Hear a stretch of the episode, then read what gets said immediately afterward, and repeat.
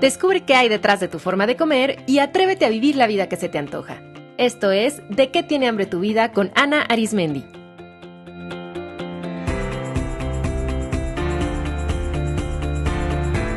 Este es el episodio número 30, Cómo generar una relación saludable con la comida en los niños, con Claudia Vega.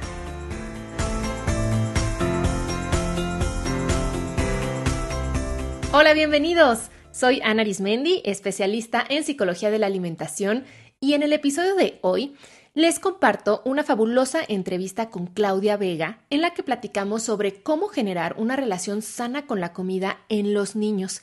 Si eres mamá o convives con niños, este tema es muy importante. ¿Te imaginas todo el dinero, tiempo, energía y sufrimiento que te hubieras ahorrado si cuando eras pequeña tus padres y los adultos que te rodeaban te hubieran ayudado a tener una relación sana con la comida y con tu cuerpo? Claudia Vega es pediatra, nutricionista y psicoterapeuta infantil. Se especializa en el trabajo con niños, adolescentes y adultos con dificultades en su forma de comer y problemas con el peso. Tomando en cuenta que la familia funciona como un sistema, Claudia ha diseñado un programa de educación nutricional y regulación emocional para el tratamiento de los niños con sobrepeso y obesidad. En 2010 fundó NutriIntegra, un centro de nutrición y bienestar integral en Mazatlán, Sinaloa, México. Además, facilita talleres de mindful eating y mindfulness para niños y adultos. Ella además es practicante de yoga y maestra de yoga para niños. Pueden conocer su trabajo a través de su página web www.nutrintegra.com. Que disfruten la entrevista. Hola Claudia, bienvenida ¿De qué tiene hambre tu vida? Es un gusto tenerte en el programa. Muchas gracias por estar aquí. Muchísimas gracias a ti por la invitación. Me da gusto saludarte, Ana, también. Clau, desde que nos conocimos siempre me ha llamado la atención que tienes una formación muy integral, o sea, eres médico, pediatra, pero además eh, tienes una maestría en nutrición, eres psicoterapeuta, experta en mindful eating. La verdad me, me, llama mucho la atención tu formación, así que para comenzar me gustaría que nos platicaras un poquito más de ti y cómo es que te interesaste por los temas de salud y fuiste conjuntando la especialidad en los niños, la nutrición, más recientemente la psicoterapia y cómo, cómo conjuntas todo ello en tu práctica. Ay, pues claro que sí, con gusto, con gusto les comparto. Mira, te cuento que a veces pensamos que todo lo que nos ocurre se va dando de manera fortuita, pero cada vez compruebo más que nada es un accidente. La realidad es que eh, esto lo vine a descubrir a posteriori. Yo estudié medicina, siempre me llamó la atención pues el funcionamiento del cuerpo humano. Yo quería ser doctora, ya sabes. Y bueno, ya estando a punto de, de elegir mi residencia o mi especialidad, opté por la pediatría, siempre me ha gustado, disfruto mucho el trabajo, el contacto con los niños. Y de pronto, pues nada, que eh, ya habiendo concluido pediatría, siempre me llamó la atención cuando estudiamos medicina, fíjate que ahí en, el, en, en donde yo estudié en el TEC, eh, la nutrición siempre fue una materia importante. A nosotros verdaderamente es que dentro de nuestro plan de estudio nos enseñaron, llevamos una materia de nutrición y me llamó la atención, pero quedó como algo en stand-by, ¿sabes? Ahí guardadito en mi conciencia.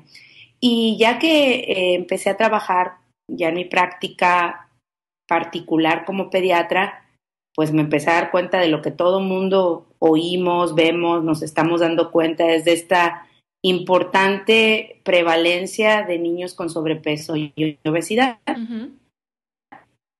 Y me vino la nutrición, voy a buscar la manera de formarme en esto ya eh, lo elijo, me súper encanta, una súper buena este, decisión, porque conforme iba yo adentrándome, iba descubriendo pues mi pasión por, por este tema. Además que el escoger la nutrición también me permitía tener una especialidad que en un momento dado me diera el tiempo para ser la mamá que, que quiero ser. Tengo tres hijos y bueno, la pediatría de pronto es muy exigente en tiempos. No hacerte el cuento largo, empiezo a trabajar con los niños con sobrepeso y obesidad y cuando empiezan a compartir su sentir, de pronto me engancho. Me engancho en el sentido de que recuerdo clarísimamente el día que un niño estaba compartiendo, un niño con obesidad, su historia y empieza él a llorar y pues yo empiezo a sentir que a punto también de, de romper en el llanto y en ese momento dije, ¿sabes qué? Pues yo podré ser mamá, pediatra y lo que tú quieras, pero para esto nadie me ha preparado.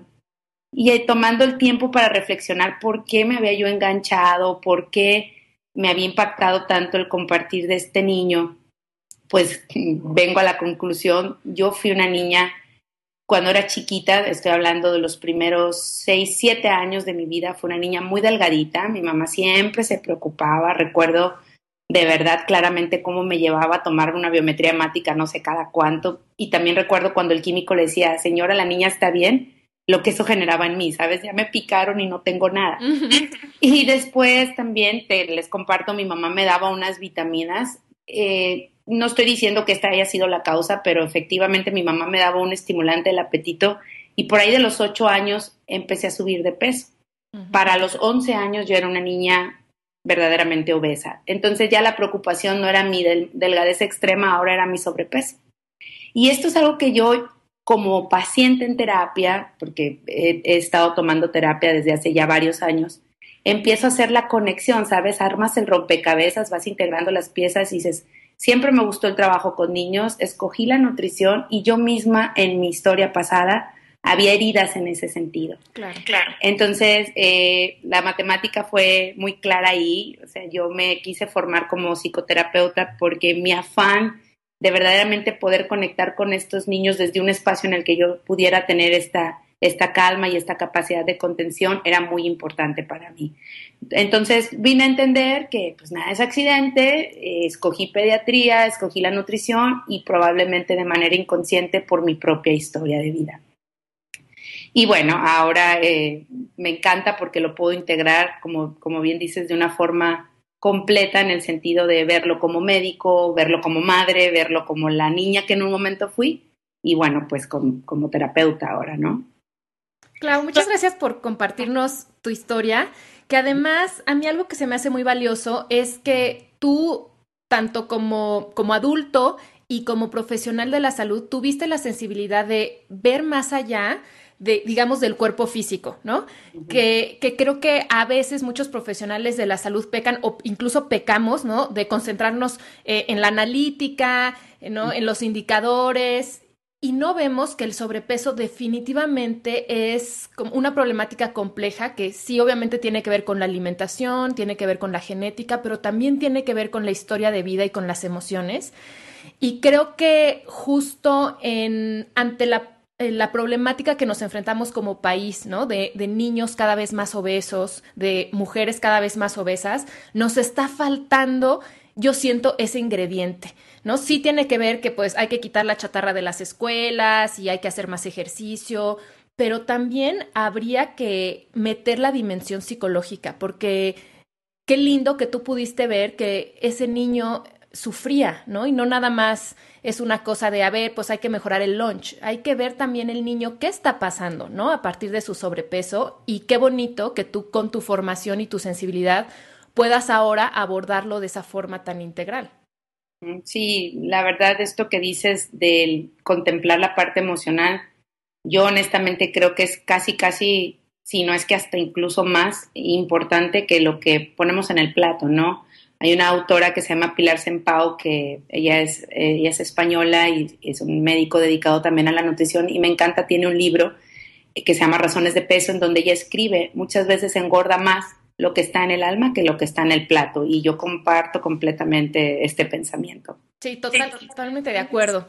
Oye, Clau, y ya entrando en, en, el tema de este programa, en el que vamos a hablar de eh, ¿cómo podemos como adultos eh, ayudar a que los niños tengan una relación saludable con la comida? Me gustaría que partiéramos de definir o cómo entiendes tú qué es tener una relación sana con la comida. Ok, ¿qué es tener una relación sana con la comida? Pues verdaderamente yo pienso que la relación que tenemos con la comida se parece e iguala mucho a cualquier otra relación. Eh, para mí, el, tener una relación saludable con los alimentos, en nuestra forma de comer, tiene que ver con poder estar en contacto con la comida desde un lugar de libertad, es decir, comer porque yo elijo, porque yo disfruto, sin un miedo o una culpa, o por el contrario, sin una aversión o un rechazo total o una obsesión por estar viendo eh, nutricionalmente a qué equivale y, todo lo que puede hacer en mi cuerpo. En otras palabras, poder relacionarte con la comida y darle la justa dimensión, ¿no? ¿Para qué es comer? ¿Para qué como yo?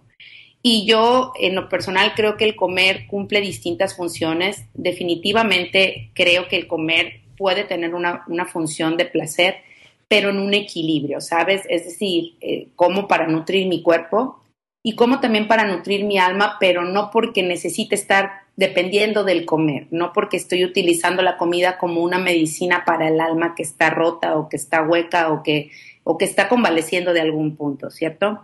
Entonces yo creo que es una capacidad de irte alimentando, disfrutando y, y sin miedo ni tampoco apego, ¿va?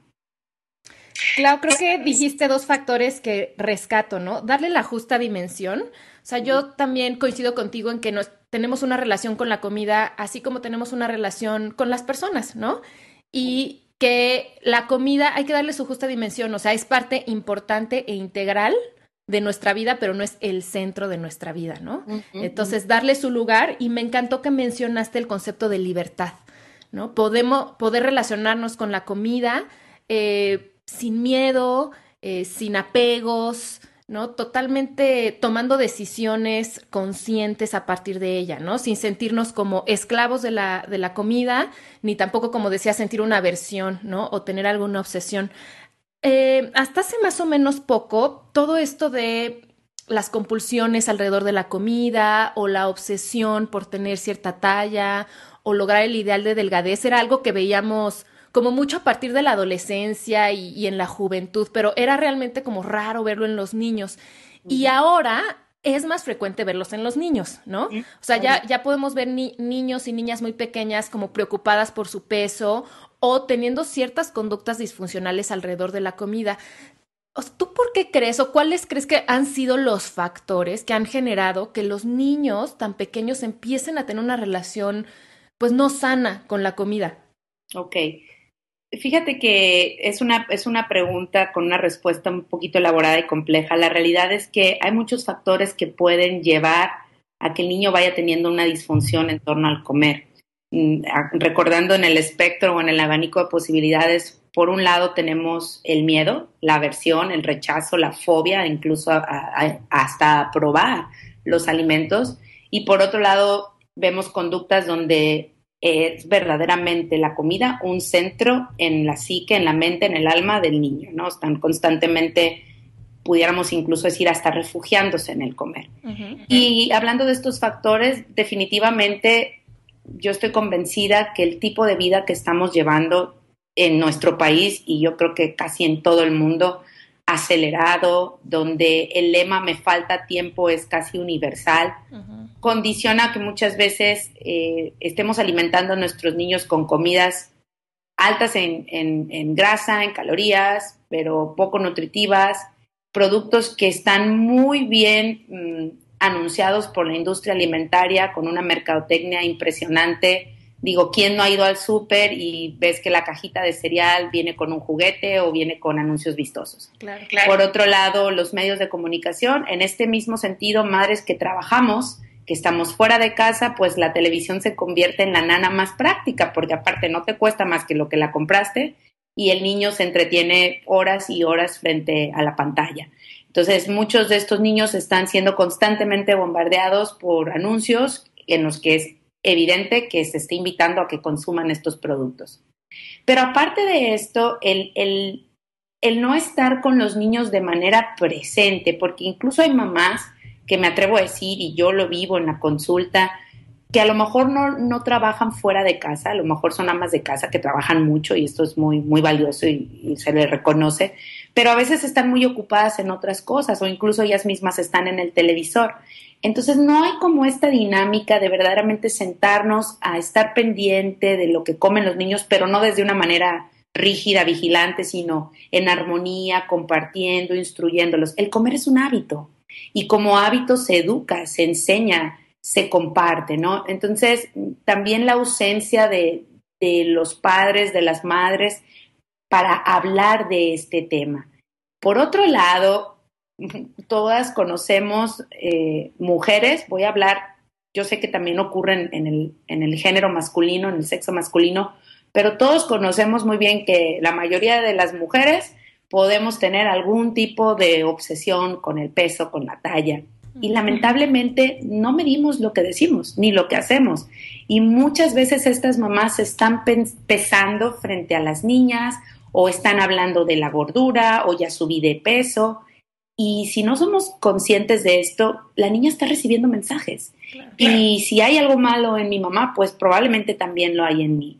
Entonces son una serie de factores desde lo genético que mencionábamos hace un momento, lo genético también tiene que ver, sabemos que en las familias con sobrepeso y obesidad los niños tienen un mayor riesgo de padecerlo, sabemos que también en las familias donde hay un padre con un trastorno de conducta alimentaria favorece la posibilidad de que el hijo lo, lo desarrolle, pero es todo el contexto, ¿sabes? El, el, la parte desde lo emocional, cómo hablamos de la comida, el estar con los niños, el no estar pendientes de lo que están viendo y claro, si nosotros vivimos una vida acelerada, que estamos viendo también con los niños. Son niños ejecutivos, les digo yo, ahora tienen la agenda tan ocupada que da risa, ¿no? O sea, salen de la escuela y tienen que correr a la clase de karate, a la de matemáticas. Exacto, etcétera. Entonces, creo que el contexto en el que estamos viviendo y la emocionalidad con que los padres abordamos el tema de la comida son los principales factores para impactar las conductas de los niños. De acuerdísimo. Y quisiera rescatar lo que mencionabas de no estar presente con los niños, ¿no? Que no es nada más las mamás o los papás que trabajen fuera de casa, porque incluso mamás que o sea, que no, no trabajan fuera de casa, pero pueden estar ausentes, ¿no? De sus hijos. O sea, como tú dices, no estar presentes de forma amorosa o, no por estar físicamente junto al niño, o sea, hay un vínculo emocional ahí, ¿no? Entonces, sí creo que también muchas mamás de pronto también ellas mismas están conectadas en su celular todo el tiempo, eh, ocupadas con otras cosas y no atendiendo a los niños. Y, y para muchos niños, pues la verdad es que la comida es una herramienta que está muy a la mano de los niños. ¿no? Y sabes, en este, en este mismo punto y en este mismo sentido, recordar que eh, de qué manera o qué factores pueden mm, influir en la conducta alimentaria de los niños. Eh, lo que nosotros como ambiente externo hacemos, lo que decimos, es muy importante porque todos cuando nacimos, salvo que hayamos tenido una condición médica, salvo un bebé con alguna patología, la realidad es que cuando somos bebés, pues traemos un instinto, una sabiduría en la que el niño, el bebé busca el alimento para nutrirse y una vez saciado pues ya no, ya no lo busca, me explico. Y no solo eso, el comer del bebé va representando el desarrollo de ese vínculo con la madre, es una forma de que el niño va entendiendo que es atendido, que es cuidado, la comida empieza también a tener una connotación de, de alimento para el alma. Sin embargo, está demostrado científicamente que los primeros tres a cinco años de vida, los niños tienen la capacidad de elegir en base a lo que necesitan. Pero entonces, ¿qué ocurre? Empieza a entrar el factor externo. Lo que oímos, lo que nos dicen, lo que escuchamos en torno al comer. El niño ingresa a otro ambiente como por ejemplo el kinder o la escuela primaria y empieza a observar lo que hacen los demás niños. Entonces vamos perdiendo esta capacidad de elegir de manera sabia. Y si nosotros como adultos no tenemos esto en conciencia, favorecemos que el niño se desconecte de su cuerpo, pero mucho más rápido. Claro, porque como tú dices, o sea, traemos todos desde que nacimos la, la sabiduría interior de en nuestro cuerpo de saber cuándo, o sea, de identificar cuándo nuestro cuerpo tiene hambre, pero también cuándo ya tuvo suficiente, ¿no? A un niño que ya se sació, por más que le metas la mamila en la boca, o sea, la va a rechazar, ¿no? O sea, va a decir, ya no, o sea, ya no quiero. Y al contrario, si tiene hambre, pues no va a parar de llorar hasta que le des de comer, ¿no? Y es interesante cómo después pues los miedos y el mismo aprendizaje de los papás es el que entra ahí, ¿no? De no comió suficiente, un poco como decías tu experiencia de como hija, ¿no? De tu mamá creía que estabas muy flaca, entonces hay que darle más comida, o al contrario, ¿no? Este cree que estás comiendo demasiado y se restringe. Cuando un niño, cuando es pequeño, tiene la capacidad solo de autorregularse en su ingesta. Es correcto, es correcto. Oye, Clau, y eh, como papás o como adultos, eh, que tenemos cerca a niños, o sea, ¿cómo podríamos darnos cuenta que un niño empieza a tener una relación no tan sana con la comida? O sea, ¿cuáles serían los síntomas? Porque a veces no nada más es el sobrepeso, ¿no? Muchas veces los papás ya se acercan con el pediatra cuando el niño eh, tiene un exceso de grasa corporal, pero muchas veces es antes, ¿no? Que empiezan a comer en exceso o que empiezan a, comer un poco con ansiedad y ahí los papás no se dan cuenta. O sea, ¿cuáles son algunos síntomas de los que podríamos estar atentos para saber que un niño tal vez está utilizando la comida para otras cosas, ¿no? Para cubrir otras necesidades. Correcto. Bueno, primero que nada, me parece que dijiste algo muy relevante y que desafortunadamente mm, no se utiliza como debiera de utilizarse. Me refiero a la información que te puede dar un profesional de la salud. ¿Por qué? Porque aquí como pediatra en la consulta, el tema, de hecho, el, tema más importante, yo podría decirte que veo más mamás que vienen preocupadas pensando que los niños no comen suficiente que mamás que vienen porque el niño tiene sobrepeso, porque habitualmente cuando ya vienen por eso, como tú bien dijiste, vienen cuando ya hay un problema instalado muy importante, ¿no? De un sobrepeso o una obesidad incluso alta. Entonces, si tú no tienes esta precaución como mamá, eh, como adulto, al cuidado de los niños, de esclarecer tus dudas, pero con una persona que verdaderamente sepa, porque muchas veces en esto de ser padres, pues vamos un poquito con el sentido común, que creemos que es el sentido común, y aprendiendo sobre la marcha. Pero empezamos a tomar conductas basadas en ese miedo a no estarlo haciendo bien, a que mi hijo esté teniendo algún tipo de problema y empezamos a, por nuestra propia cuenta a hacer cosas que a la larga pueden ir en detrimento del niño. Entonces, lo primero es saber cuáles son tus expectativas. Como yo les digo a, a, las mamás, bueno, ¿y en base a qué tú dices que el niño no come lo suficiente? Como de dónde tú sacas cuánto es la cantidad que requiere. Entonces, yendo con el profesional de la salud, por ejemplo, con su pediatra, los pediatras tenemos unas maravillosas gráficas en las que podemos decirte, mira, tu hijo está dentro del rango normal. Y esclarecer tus dudas, o sea, cuál es lo que tú, eh, la idea que tú tienes, perdón, en base a qué es el comer adecuadamente. Entonces, habiendo aclarado si efectivamente el niño está dentro del rango normal, como profesionales de la salud, estar pendientes y, como bien dices, con una sensibilidad de entender la angustia de la madre que está sentada frente a ti y poder entonces disipar sus dudas con buena información. Si vemos que en realidad no hay mayor problema, pues darle una serie de recomendaciones de cómo es una dieta adecuada, ¿no? O sea, todos lo sabemos, creo que no necesitas ser nutriólogo para saber que si tu, tu alimentación, tu menú es variado, en, no solo en grupos de alimentos, en colores, en texturas, pues seguramente tu niño se va a nutrir bien, ¿no? Y claro, recomendando esta parte de, fomentar en ellos la capacidad de autorregularse sintiendo. Ya ahorita, en un momento dado, podemos hablar más en detalle. Contestando la pregunta original, ¿cómo yo puedo saber que este niño, esta niña está enfrentando ya situaciones o está presentando conductas que llamen mi atención? Yo aquí te diría, recordando los dos extremos, por un lado está el apego, ¿no? Habitualmente un niño con una sana, sana relación con la comida, pues come porque tiene que comer, disfruta y una vez que se siente saciado y satisfecho, la comida pasa a segundo término, o sea, viene otra actividad, el niño se levanta, hace sus tareas o incluso ve un poco de tele, se va a jugar, qué sé yo. La comida no es su centro el niño no está constantemente buscando el comer, verdaderamente es que le viene más y menos, me explico, no es, no es algo relevante o, eh, que, ocupe un, centro, un lugar muy importante en su vida. Ciertamente tienen gustos y preferencias y cuando están frente al alimento que les encanta, te lo hacen saber, pero hasta ahí. Y, y la otra cosa es, como decía hace un momento, tienen muchas más otras actividades, otros pensamientos que el comer. Por otro lado, lo que a mí me ha tocado ver aquí o tratar en la consulta, o incluso te puedo decir de mi propia experiencia cuando fui niña, pues la comida se vuelve como algo muy importante, ¿no? Si estamos del lado del apego es, mm, no sé, acompañar mi, mi estar viendo la tele con algo que comer o el videojuego, volvemos a lo mismo, muchas veces es incluso el videojuego y la televisión, al igual que la comida, se usan como relleno de huecos, ¿sabes? Para ocupar el tiempo. Por otro lado, los niños empiezan a comer, como decías, con una ansiedad, es decir, tengo hambre, tengo hambre, tengo hambre, pero tienen hambre constantemente y comen y al rato otra vez tengo hambre. Entonces, si yo como mamá estoy observando que mi hijo está buscando constantemente en el refrigerador, en la alacena, solicitándome que le compre o que le consiga tal o cual cosa, yo pondría ahí un foco rojo. O sea, ¿qué está pasando? Que el niño está constantemente buscando el, comer. Ese es un lado del extremo, ¿no? De, las posibilidades.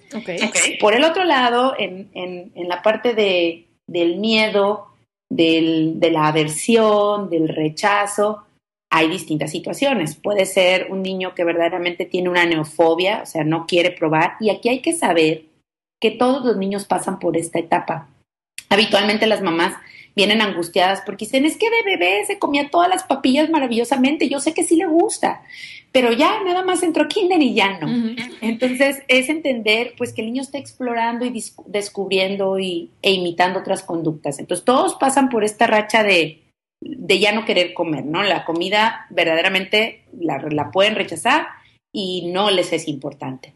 Pero más adelantito, hablo de niños, no sé, cinco o seis años, que empiecen como a rechazar más evidentemente al no querer comer, que presentados frente al plato mm, abiertamente te hacen ver que no quieren y que no están interesados y tú empiezas a revisar, bueno, ¿qué ha comido mi niño a lo largo del día?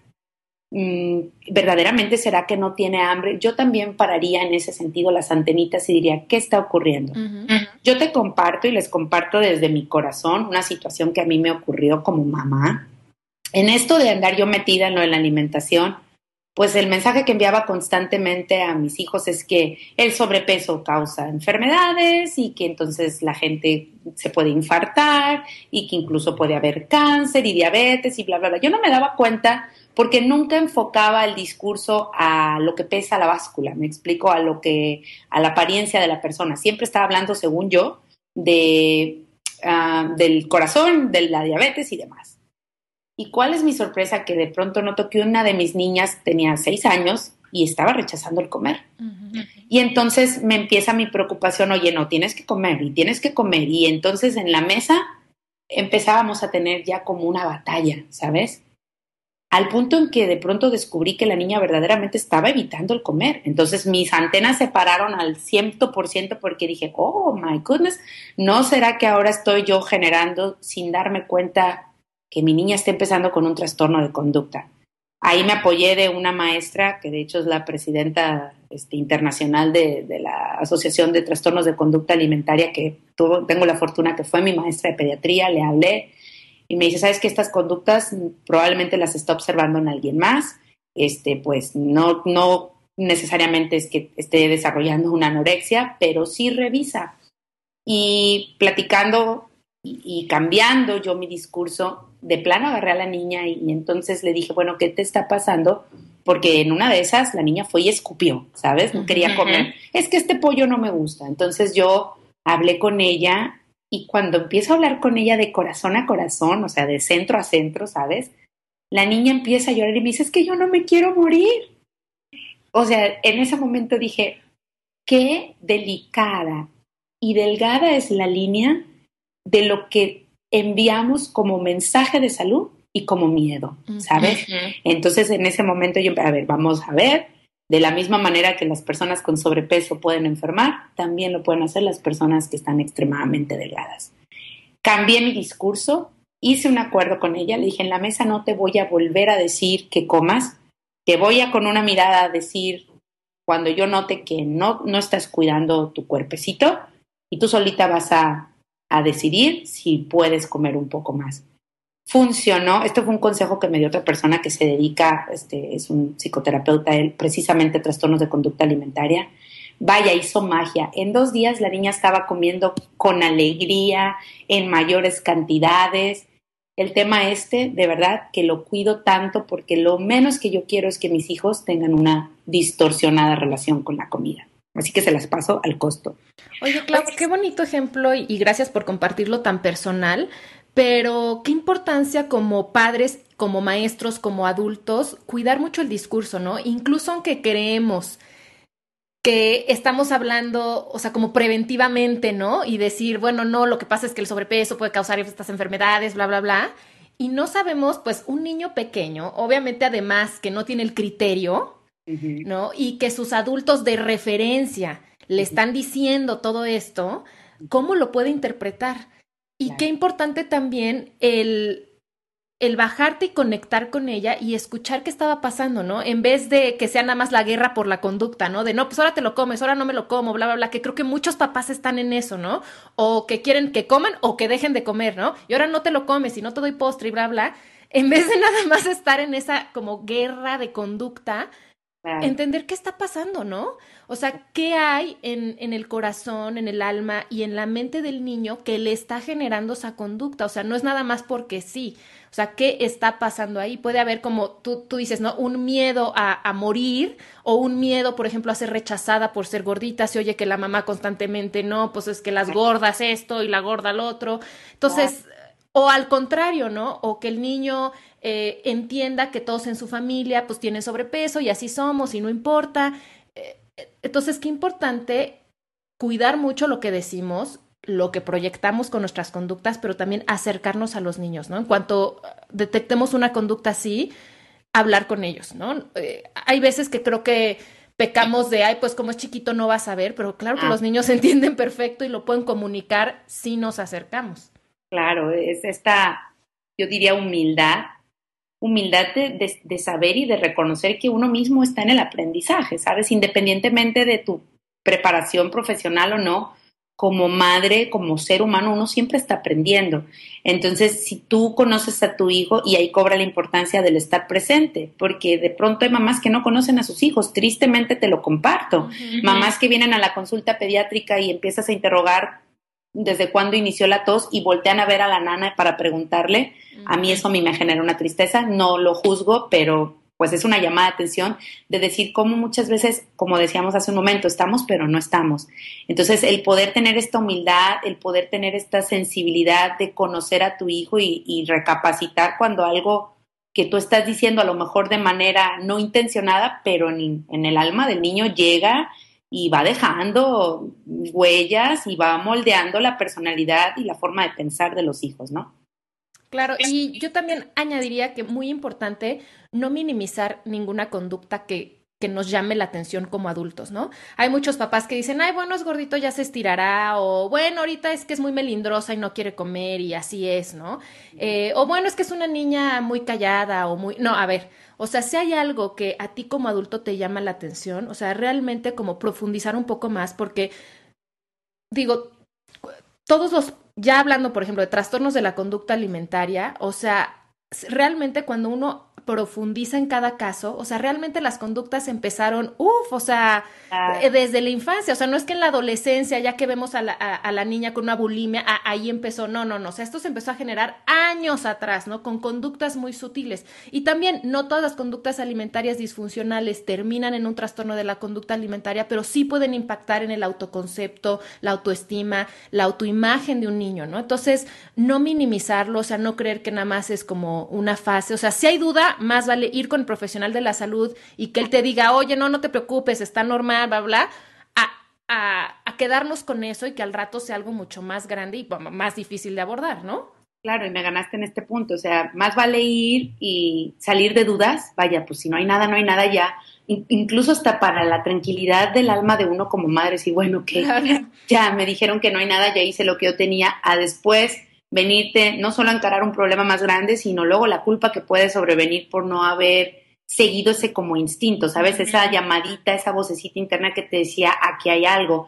Y otra cosa muy importante también, recordando que la relación con la comida es una más de nuestras relaciones, habitualmente a través del comportamiento alimentario estamos diciendo algo, no solo como niños, sino como adultos.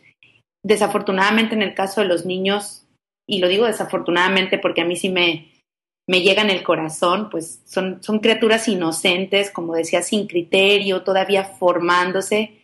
Y muchas veces lo que están reflejando es un dolor en el alma que tiene que ver con el trato que reciben o con la relación en la familia, entre los padres, de los padres a los hijos, entre los mismos hermanos. Y a veces esa ansiedad ellos no, no saben cómo manifestarla más que de esa manera, ¿no? Entonces, creo yo que parte de ser conscientes y de vivir conscientes es reflexionar en cómo estoy viviendo, no para agarrarme y autoflagelarme y culparme de, bueno, soy un ser humano en formación también yo y en crecimiento. Entonces, reflexionar que si en casa está habiendo una situación familiar difícil, indudable e invariablemente, de alguna manera le está pegando a los hijos.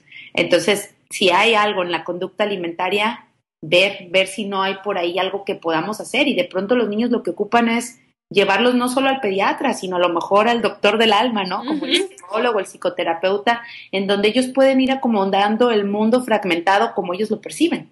Entonces, esto es importante porque podemos correr con los niños al pediatra por fiebre y lamentablemente no corremos al psicólogo o, al, o a un otro profesional en busca de ayuda cuando vemos conductas raras hasta que no hay un problema que nos están hablando de la escuela o que verdaderamente ya pasó algo que lamentamos, ¿no? Entonces, eh, yo también invitaría a estar conscientes de esta parte en los niños, del alma, ¿no? Del sentir.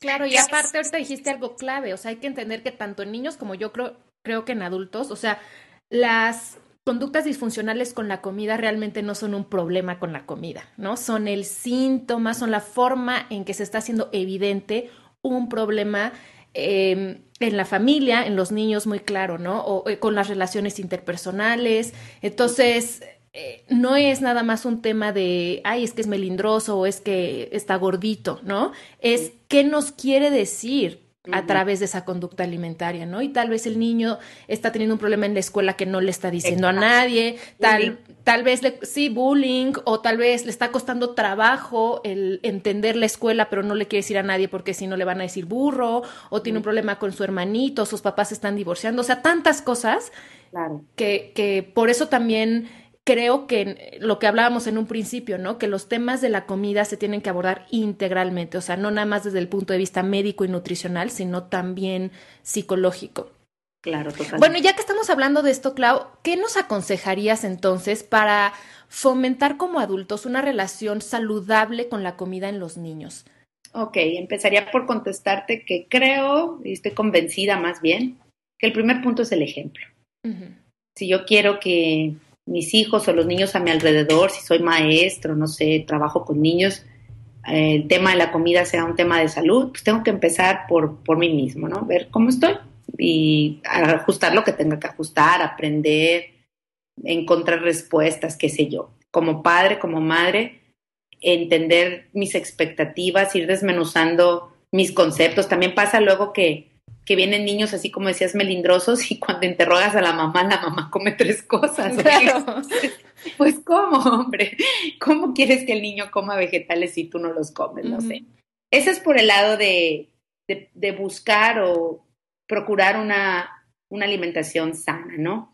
Por el lado de la conducta igual, eh, entender cuáles son mis ideas como adulto en torno a la alimentación, ser bien honestos y bien francos porque de pronto tenemos gordofobia, ¿sabes? Y criticamos y son miedos. Yo creo que debajo de, de, mucho de lo que pensamos y sentimos y nos ocurre está el miedo, el miedo a no ser suficiente, a que me rechacen, qué sé yo.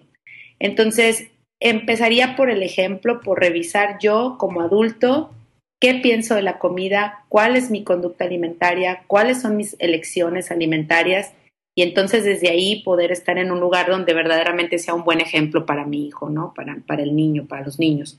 Okay. Por el otro lado, este, pues yo, yo creo que lo que decíamos hace un momento, estar bien presentes con ellos, conocerlos, hablar con ellos, dedicarles tiempo. A veces no tenemos todo el tiempo que quisiéramos como padres, pero vaya, el tiempo que tengamos jugar con ellos, créeme que un niño que se siente atendido, que se siente valorado, que se siente amado, difícilmente va a tener necesidad de refugiarse en la comida o en alguna otra cosa, como los videojuegos. Eh, esto parece trillado y desafortunadamente es más frecuente que los niños se sientan solos acompañados. Te comparto rápidamente que en uno de los colegios donde, donde he ido a dar conferencias para los niños sobre alimentación, les preguntaba que cuántos de ellos tenían y jugaban con sus videojuegos. Entonces se levantaron la mano, ¿no? Un grupo grande de niños. Y entonces yo empecé a decir, ¿y cuántos pasan tantas horas? Y levantaban las manos y yo iba subiendo el número y levantaban la mano, pero aparte con una, se volteaban a ver entre ellos, como sonriendo y bien orgullosos el que más videojuego jugaba, ¿no? Más las maestras me veían y, en eso les dije, bueno, bajen todos la mano. Ahora quiero que por favor levanten la mano ¿quiénes de ustedes juegan con esos videojuegos porque se sienten solos y aburridos? En, en forma unánime, de manera unánime, todos levantaron la mano. El intercambio que las maestras hicieron entre ellas en miradas y cuando me voltearon a ver a mí fue tan revelador porque dices, híjole, yo no tengo nada en contra de los videojuegos, te comparto que mis hijos tienen, pero en realidad hay una cultura en la casa de que de que eso no es necesario, ¿sabes? O sea, hay otras formas, pueden leer libros, pero sobre todo que nosotros en nuestros tiempos libres como padres estemos con ellos. Eso es valiosísimo porque el mensaje detrás de eso es, tú vales, tú eres amado, eres aceptado y no hay nada malo contigo, ¿sabes? Entonces yo creo que ese sería mi, mi consejo, el revisar, el poner el ejemplo, el, el, el estar con ellos y el conocerlos y claro, si hay algún foco rojo que me está llamando la atención, no esperarme dos, tres, cuatro años para acudir al profesional de la salud, disipo dudas y sigo adelante. De acuerdo. Ahorita que dabas este ejemplo tan revelador y fuerte, ¿no? De tu experiencia con esa conferencia en, en la escuela. Yo, yo, siempre digo, y creo que ya lo he dicho antes en el podcast, que a mí, o sea, es preocupante, obviamente, eh, cómo ha aumentado el sobrepeso y la obesidad en los niños y, preocupa mucho por el futuro, ¿no? Porque eso va a generar después adultos, eh, pues con más enfermedades, etcétera. Pero yo también digo que a mí algo que me da mucha tristeza es sentir que además de una generación, ¿no? Varias generaciones de niños con sobrepeso, estamos viendo realmente generaciones de niños abandonados. Y eso a nivel, digamos, persona, claro que también va a afectar fuertemente a la sociedad de un país, porque un niño abandonado después va a ser un adolescente o un adulto que va a tener mayor predisposición a eh, tener conductas compulsivas, a tener problemas para relacionarse afectivamente y eso afecta en todas las esferas de su vida, tanto en lo familiar como en lo, en lo laboral, ¿no? Entonces, y, y, creo que como país y como profesionales de la salud no estamos viendo eso, ¿no? Que también hay un problema afectivo de fondo. Que, que hay que atacar y que hay que solucionar y, y es lo que tú acabas de decir, ¿no? Es simplemente que el estar presentes con los niños, atenderlos, cuidarlos, escucharlos, eso muchas veces es la vuelta de tuerca que hace falta para que el niño se siente a comer y no tanto este llenarle el plato de brócoli, ¿no? claro, claro. Y, y, además que si el alma está en paz, el cuerpo también sana. De acuerdo.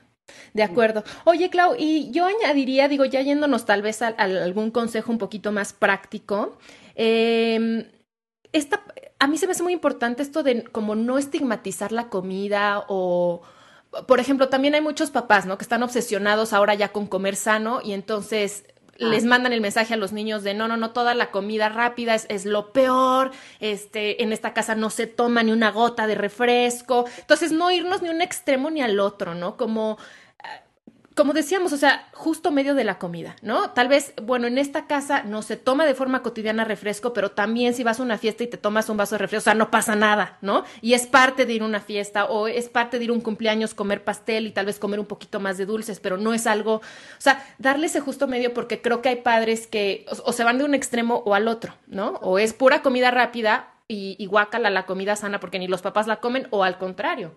Claro, claro, e, en ese punto en particular me refería cuando dije buscar ayuda profesional y disipar dudas, pero de manera práctica, compartiéndolo aquí totalmente, qué bueno que lo, que lo traes a colación, pues recordar que entre más variada sea la alimentación de una persona, más rica nutricionalmente va a ser, que la comida no es ni premio ni castigo, no se utiliza eh, como abono cuando el niño hace algo bueno o como prohibición o condicionante si no está siguiendo la conducta que la madre espera, ¿no? Muchas veces a través de la, de la comida queremos controlar a los niños.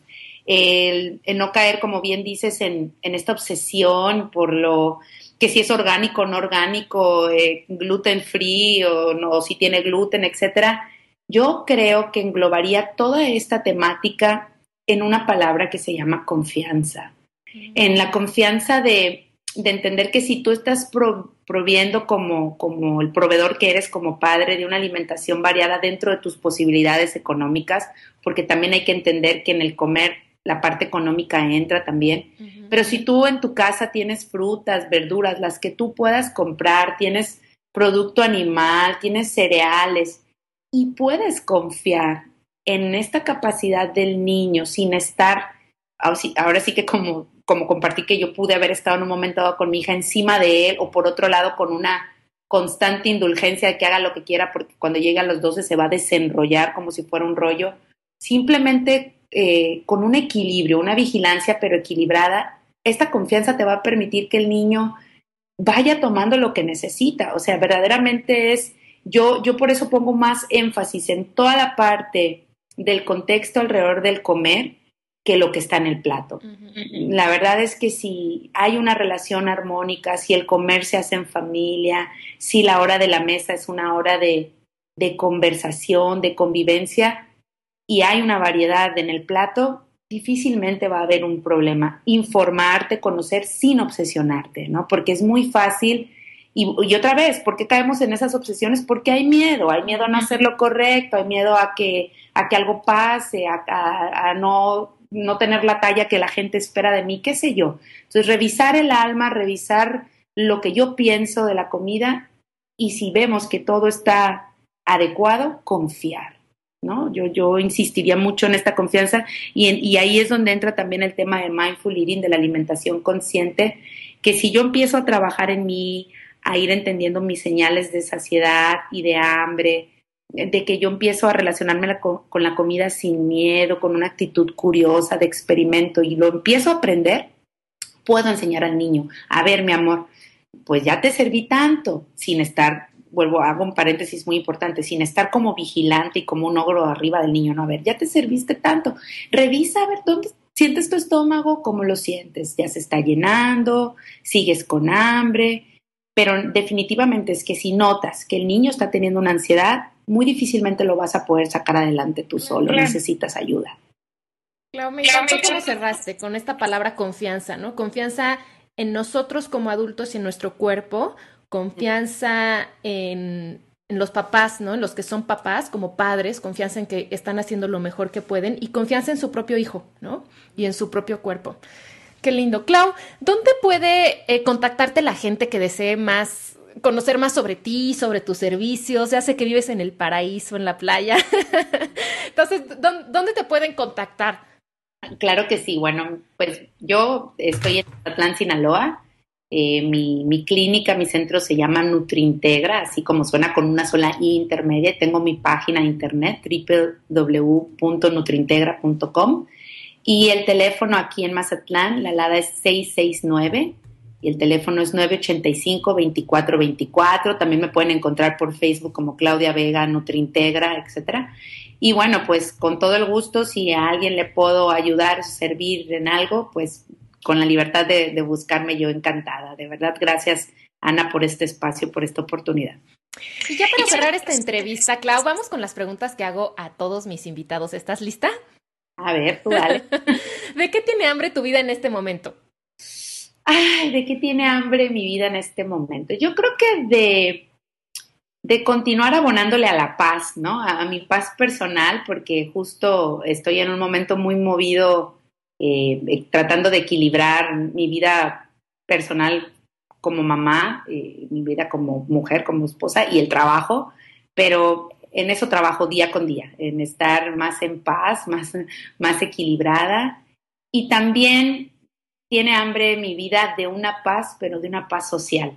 A mí me duele mucho las, las cosas que suceden a nivel no solamente mundial, sino la violencia, vivo en un estado muy golpeado por este tema, eh, la falta de desconexión de las personas. Entonces yo creo que pues empiezo por mí, que es lo único que realmente puedo hacer y me encantaría ver que, que seamos cada vez más semillas que queramos paz de manera global. ¿Y cuáles son tus formas favoritas de nutrir tu vida? Uf, esas sí las tengo muy claras. Este, la verdad, mi tiempo con mis hijos. O sea, yo me puedo verdaderamente perder en, estar viendo sus rostros, en oírlos reír, en compartir con ellos, son, son mi, cosa favorita. Y otras de las formas de nutrir mi vida, aparte de, mi vida con, mi esposo en pareja, eh, el salirme al malecón y ver un atardecer en Mazatlán, wow, o sea, la verdad, vengan porque vale mucho la pena. No, no, no, qué maravilla. Oye, Clau, y compártenos alguna frase o alguna reflexión con la que te gustaría cerrar este programa.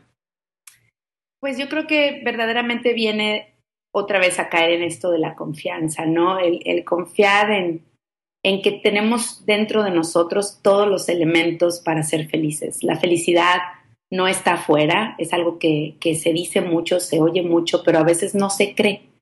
Y cuando empezamos a ver qué sí tenemos, qué sí está presente en nuestra vida y por qué estar agradecidos, creo que el enfoque cambia completamente. Hay mil elementos. El simple hecho de poder respirar aquí y ahora creo que es un motivo para dar gracias y para ser felices. Clau, muchísimas gracias de verdad por compartir con nosotros. Estoy segura que los consejos que nos diste van a ser de gran utilidad para muchos papás, maestros y adultos en general que pueden estar preocupados por la relación que tienen los pequeños con la comida y que justamente ellos pueden impactar positivamente en eso, ¿no? Haciendo cambios primero en ellos mismos y después como desdoblándolos con sus, con sus propios niños. Muchísimas gracias. gracias a ti. Y a todos nos escuchamos en el próximo episodio.